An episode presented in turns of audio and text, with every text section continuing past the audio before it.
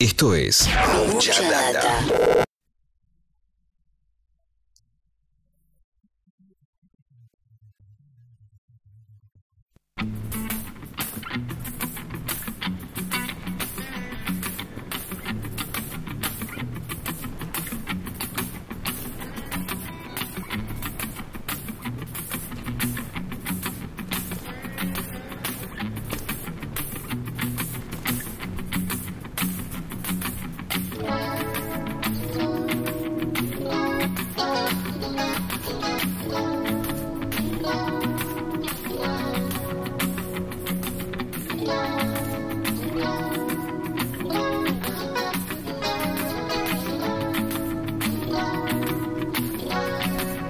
Muy bien, en el arranque del programa,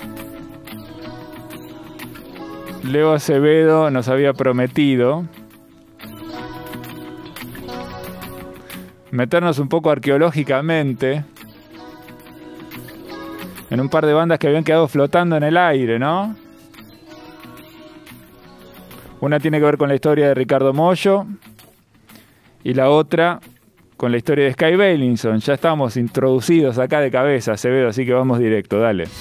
Así es, y esa voz que escuchaban ahí, esa voz joven, ese es un Ricardo Mollo muy, muy joven, este, cantando algunas de las canciones del disco Lumpen, el disco del año 1983, publicado por la banda Demo, se llamaba así la banda Demo, y era una banda liderada, un proyecto liderado por Rinaldo Raffanelli, bajista histórico del rock argentino, ex bajista de Sui Generis, por ejemplo, bajista de Color Humano, de Polifemo, junto a David Lebón.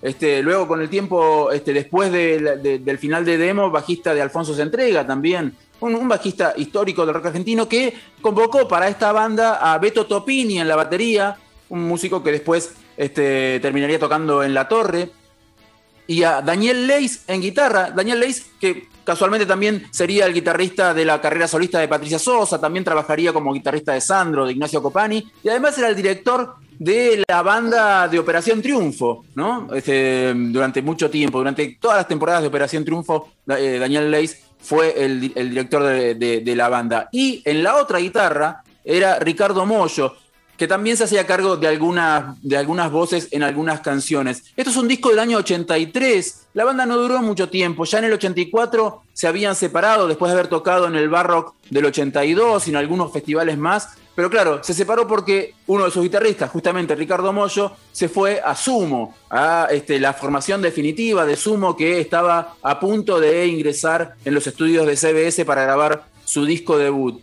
El disco fue producido por, por Rinaldo Raffanelli y mm, eh, grabado en los estudios Panda. Es un disco que se consigue, tuvo su reedición en CD hace algunos años. Este, em, y, se, consigue en algunos, algunos CDs por ahí. Y tenía una particularidad. en aquellos años, las bandas de rock este, em, se enorgullecían de no usar sintetizadores, de no usar este, teclados este, digitales o analógicos, llegado el caso, y lo aclaraban en los discos. Yo recuerdo muchos discos de Queen de, los de, la década del 70 o de los primeros años 80 que tenían la leyenda No Synth. No synth, este, que quería decir sin mm. sintetizadores. De hecho, en el, en, el disco The Game de Queen del año 1980 aparece por primera vez un sintetizador y la banda se encarga de aclararlo con la leyenda, este disco incluye la primera aparición de un sintetizador, un Overheim OBX en un disco de Queen. Bueno, en, el disco de demo, en Lumpen, en el disco de demo del año 83, la banda de Ricardo Mollo por aquellos años, hay una leyenda que dice, no fueron utilizados en el LP teclados ni guitarras acústicas, así como dejando bien en claro que la cosa venía por el lado del rock, que por lo que escuchamos en el tema que escuchamos recién de Cortina, estaba muy, muy influenciado por bandas como The Police, la banda este, que, de alguna manera reformateó el rock argentino en los primeros años de los 80 fue sin duda The Police y muchas bandas del rock local tomaron como, como modelo ese, ese sonido así este, de, rock fusionado con mucho de reggae, de reggae blanco, así con, con muchos efectos en las guitarras, este, algo que también este, hicieron los primeros Soda Stereo, por ejemplo, o incluso también los mismos Sumo. Pero también el viernes pasado, cuando, cuando recordábamos el paso de Ricardo Mollo por MAM, a raíz de que su último disco, su última canción como solista tiene letras de Pedro Irigaray, el letrista de MAM, también hablamos de Diplodocum Red and Brown, la banda en la que un jovencísimo Eduardo Bellinson, todavía no era Sky Bellinson, sino que solamente era Eduardo, tocaba el bajo, tenía 16 años solamente eh, Sky Bellison cuando tocaba el bajo en Diplodocum Red and Brown. Diplodocum toma su nombre de un, de un dinosaurio que se llama Diplodocus. Ellos le, cambiaron ahí el, nombre. Y Red and Brown dicen tiene que ver con el color de los instrumentos que usaban. La mayoría de los, instrumentos que usaban eran o rojos o color madera. Entonces, por eso quedó Diplodocum Red and Brown. Y rojo era el bajo que usaba este, Sky Bellinson en esa formación de, de la banda.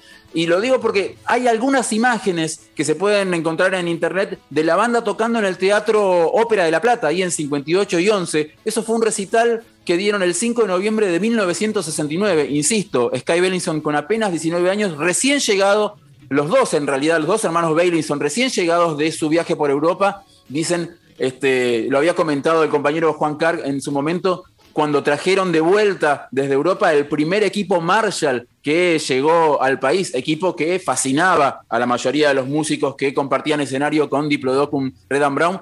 El cantante de Diplodocum Red Brown era Guillermo Bailinson, el hermano de Sky, que este, se hacía cargo de las, de, las de las voces. En la guitarra estaba Topo D'Aloisio, este, eh, que además era el co-compositor, el coautor de las canciones junto con Guillermo Bailinson. En el teclado era una banda muy psicodélica, tenía un, órgano Hammond que estaba muy, muy presente. Una onda, para, para, que se hagan una idea antes de escucharlo, similar a quizás a la de los Doors. La, cuestión así del, del, teclado Hammond muy, muy presente, muy al frente. Y en la batería, un histórico baterista que supo tocar con, este, eh, eh, con Papo en alguna de las formaciones de Papo Luz. Estamos hablando de Isa Portugués. Ellos eran los cinco integrantes de Diplodocum Red and Brown, una banda que solamente publicó un simple en toda su carrera, un simple que publicaron a través del sello Trova. Vos alguna vez, Babenco, contaste la historia de cómo Radosinski este, decide darle forma a su sello y cómo este, recibe la ayuda de, varios de sus eh, amigos este, para, armarlo. Eh, bueno, y el sello Trova es el que edita el simple, el único simple Diplodocum de Red and, Brown. Dicen, este, cuenta la leyenda que quien les hizo el contacto con Radosinski para el sello Trova fue Cristina Plate, una de las pioneras del rock argentino. Hablamos de ella acá el 8 de marzo cuando hicimos un repaso por las mujeres en el rock argentino. Y este, también cuenta la leyenda que ese 5 de noviembre de 1969 en el Teatro Ópera de La Plata, Sky conoció a dos personas muy importantes en su vida. Uno, un artista plástico llamado Ricardo Cohen, al que todo el mundo le llamaba el mono y algunos también rocambole, es decir, el autor de el arte de tapa de todos los discos de Patricio Reyes, mm. de Ricota y de las carreras solistas de sus integrantes también. Y también a una chica llamada Carmen Castro, a la que todo el mundo le decía la negra poli. No sabemos si es tan así que ese día se hayan dado tantas coincidencias en la vida de Sky, pero lo cierto es que eh, ese es el único registro que hay en imágenes de Diplodocum Red and Brown tocando. esa noche, si fue esa noche Acevedo que conoció a ambos dos, salvó su vida Sky Bailinson, porque una, fue la, una es la compañera de vida de él, que sigue hasta el momento, eh, que incluso se ha vacunado hace poco tiempo la negra Poli, y el otro es quien le hizo la gráfica a él desde su, la banda hasta su, tramo solista, ¿no? Claro, claro, claro, es una compañía de, toda la vida, porque hablemos, insisto, estamos hablando de un, chico de 16 años, el que tocó esa noche del 5 de noviembre del 69. Así que los invito a escuchar uno de los dos temas incluidos en el, en el simple de Diplodocum Red and Brown, editado, insisto, por el sello Trova. Esta canción se llama Blues para el hombre de la cara azul. Cantado en inglés, obvio, eso no, lo, había creado. tanto eh, el blues para el hombre de la cara azul como Blind Sex, el lado B de este simple, son los dos cantados en inglés por Guillermo Bellinson.